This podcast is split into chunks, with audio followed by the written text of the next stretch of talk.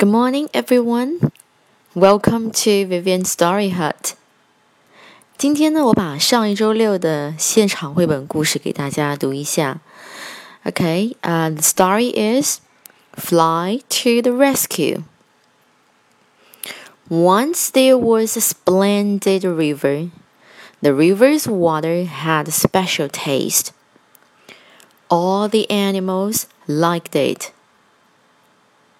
Moose liked the water too. He drank a lot of it. Two beavers said, Moose is drinking all our water. What can we do?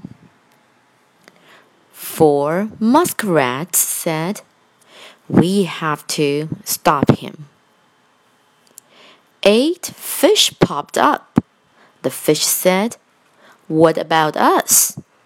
We can't live without water.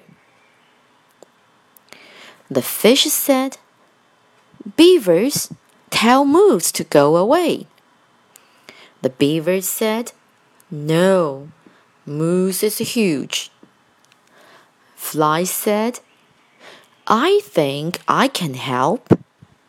The animal said, What can a little fly give us?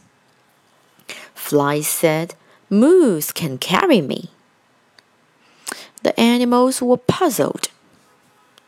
Fly said, You will see. Fly sat on Moose. Then he bit Moose's leg. Moose stomped his foot very hard.